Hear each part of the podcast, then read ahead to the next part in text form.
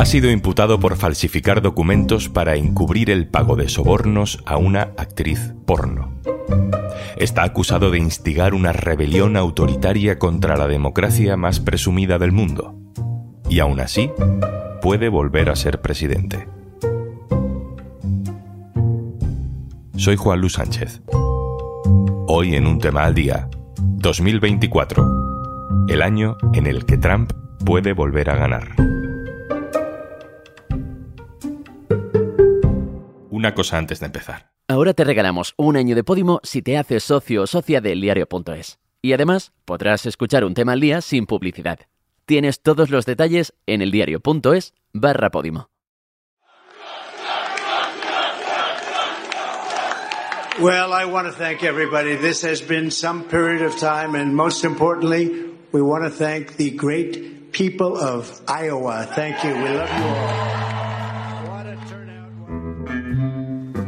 Donald Trump es ya un nombre para la historia.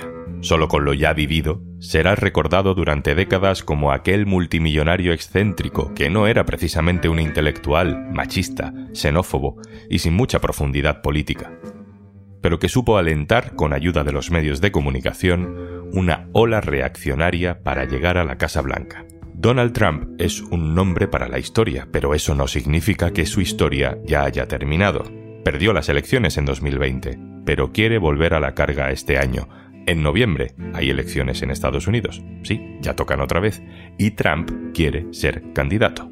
Y a pesar de sus muchos líos judiciales, hace solo unos días ha recibido un enorme empujón en esa carrera. Ha ganado los caucus de Iowa, que son unas votaciones asamblearias parecidas a unas primarias especialmente significativas de lo que puede pasar después. Así que toca preguntarse, ¿cómo están las cosas en Estados Unidos?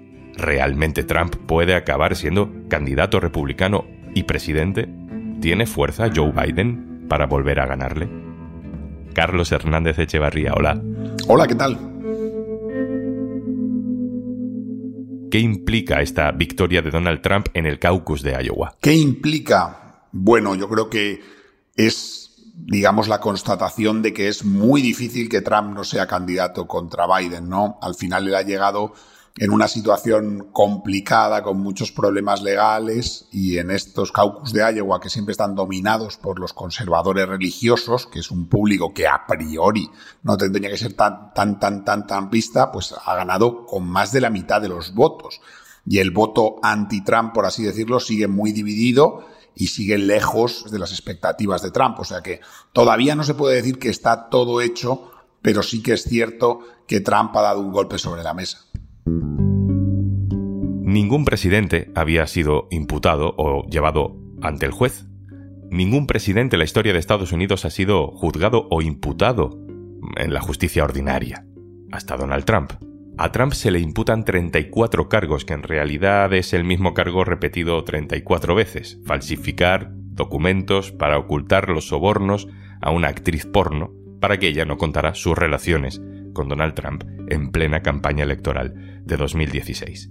Pero esta presión judicial parece que, en lugar de erosionarle, Carlos está reforzando a Trump, mediáticamente, políticamente.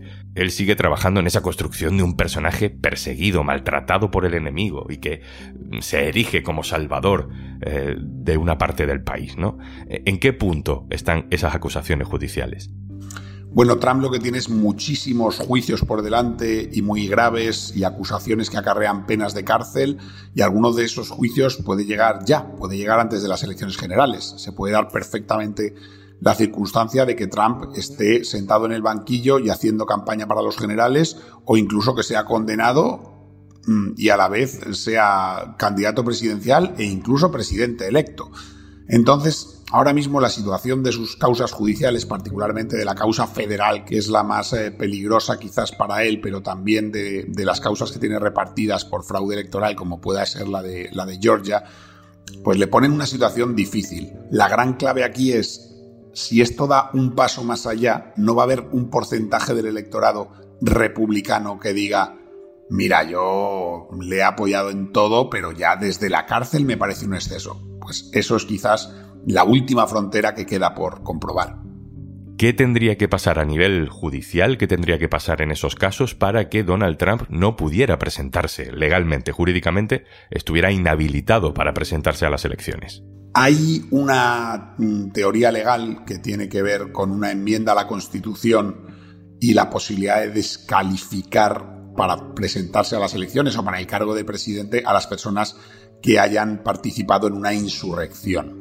Lo que pasa es que Trump, que yo creo desde luego que participó en una insurrección el 6 de enero de 2021 con el asalto al Capitolio, la realidad es que Trump no ha sido condenado. Trump fue a un juicio por impeachment del que salió absuelto, que es un juicio muy particular en el Senado, que lo juzgan sus propios, digamos, compañeros de partido, pero bueno, Trump nunca ha sido formalmente condenado por una insurrección. Entonces ahora estamos pendientes de que la Corte Suprema se pronuncie, por ejemplo, eh, con respecto a una decisión del Estado de Colorado que ha dicho, oye, Trump no puede participar en las primarias de mi Estado porque ha participado en una insurrección y por tanto es inelegible.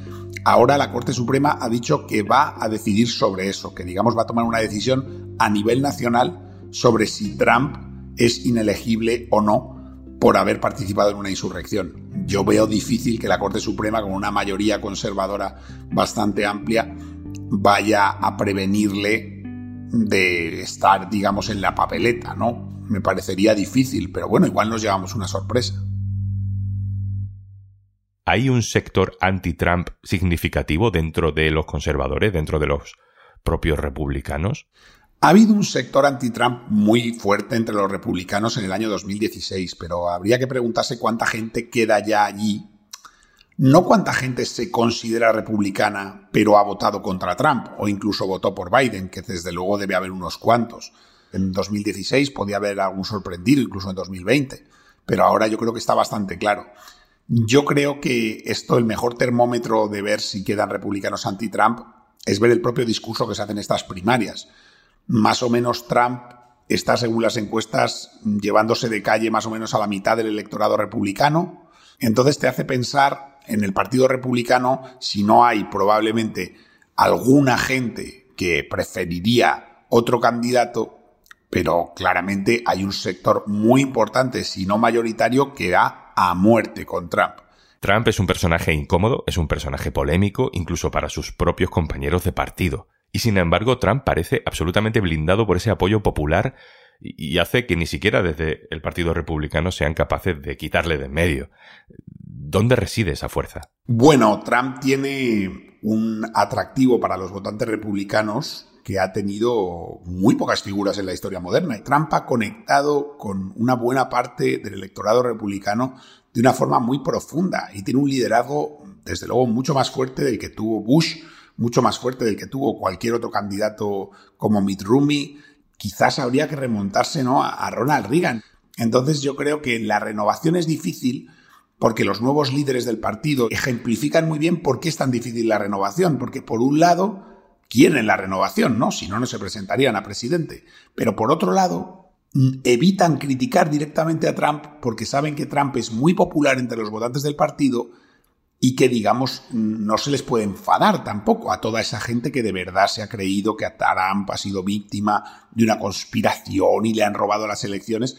Entonces es un equilibrio muy complicado que hace muy difícil la renovación, porque ni siquiera los candidatos que le quieren echar, que quieren que no sea candidato republicano en las generales, ni siquiera esos pueden hablar directamente contra él, porque tienen miedo de que sus partidarios les pongan la cruz y nunca más le apoyen. Carlos, si se cumple lo que estamos hablando hoy, ¿no? Si se cumplen los pronósticos, veríamos a un Biden, Joe Biden versus Donald Trump otra vez a finales de año, en noviembre, cuatro años después. Son los mismos candidatos que hace cuatro años. ¿Es Joe Biden el mejor candidato, aunque sea presidente, para enfrentarse de nuevo a Trump? ¿Cómo de desgastado está después de estos cuatro años? A ver, yo creo que Biden eh, se habla mucho de si está en forma, y bueno, pues Biden es un octogenario como casi lo es Trump, por otro lado, ¿no? Y aparte es un octogenario en trabajo muy estresante y muy duro, como es el de presidente. ¿Es el mejor candidato? Hay que decir una cosa en, digamos, en defensa de Biden, y es que él ya lo ha hecho. Él ya ha derrotado a Trump, por un motivo o por otro, porque había mucha gente deseando echar a Trump de la Casa Blanca y le daba igual quién fuera, eh, porque conectaba mejor con los votantes mayores con los que Trump también había, eh, había tenido mejor relación, por lo que sea, pero Biden ya lo logró una vez. Un detalle importante, Carlos, por el que te quiero preguntar. Los medios de comunicación. ¿Qué papel están jugando los medios en, este resurgir de Donald Trump? siguen apoyándole como en su primer auge, eh, porque recuerdo que luego hicieron un propósito de enmienda, dijeron que, bueno, no deberían haberle apoyado tanto. ¿Cómo está eso? Yo me acuerdo de todos aquellos compromisos de no vamos a sacar a Trump mm, mintiendo, vamos a tener cuidado con cómo hacemos la cobertura. Yo creo que probablemente mucha gente se ha olvidado ya y en, la profesión periodística y se está cayendo otra vez en perseguir interés y el sensacionalismo y que es la última barbaridad que ha dicho. ¿Estamos exactamente como estuvimos en 2016 y en 2020? No, yo creo que no. Yo creo que Trump es un personaje menos interesante. Pero es verdad que probablemente en el establishment de los medios conservadores, como la cadena Fox News es quizás el, el, ejemplo mejor, ¿no? La televisión republicana por excelencia, la base de poder del partido, o incluso el Wall Street Journal. Entonces, si Trump gana las primeras republicanas, como parece que va a ganar, lo que vamos a ver en Fox News no es una campaña contra Trump para desmontar sus mentiras. Trump por volver ha vuelto hasta la CNN y ya hace muchos meses. Yo creo que ahí los medios de comunicación lo veían todo muy claro el día después del asalto al Capitolio y ahora están teniendo que, digamos, convivir con la realidad, que es que los votantes republicanos parecen dispuestos a colocar de nuevo a Trump en esa posición y los medios van detrás. Carlos, una de las últimas imágenes que vimos en la era Trump como presidente fue el asalto al Capitolio.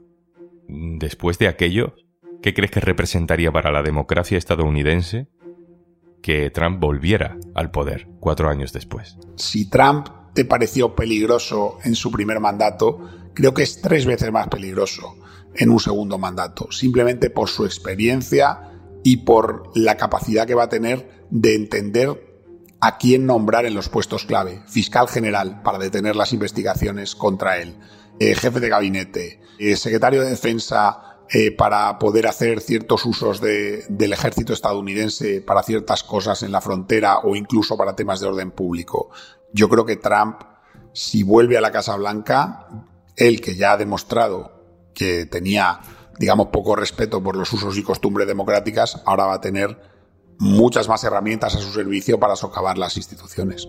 Bueno, termino poniéndote en un compromiso. Mójate. ¿Trump será presidente, Carlos, sí o no? No lo sé. Yo me quedo con una estadística que sí que me parece importante. Y es que Estados Unidos, pese a todo, suele reelegir a sus presidentes. Estadísticamente, creo que quizás es más fácil una victoria de Biden, pero yo no me atrevo a hacer ninguna apuesta, porque llevamos muchas elecciones ya que no son elecciones normales en Estados Unidos.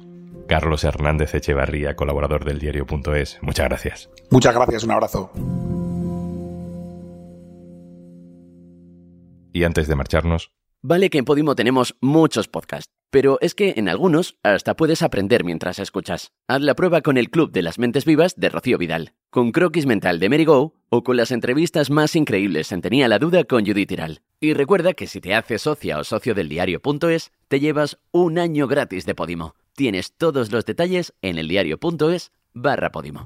Esto es un tema al día, el podcast del diario.es. Si te gusta lo que hacemos, necesitamos tu apoyo. Hazte socio, hazte socia del diario.es en el diario.es barra socio. El podcast lo producen Carmen Ibáñez, Marcos García Santonja e Izaskun Pérez. El montaje es de Pedro Nogales. Yo soy Juan Luis Sánchez. Mañana, otro tema.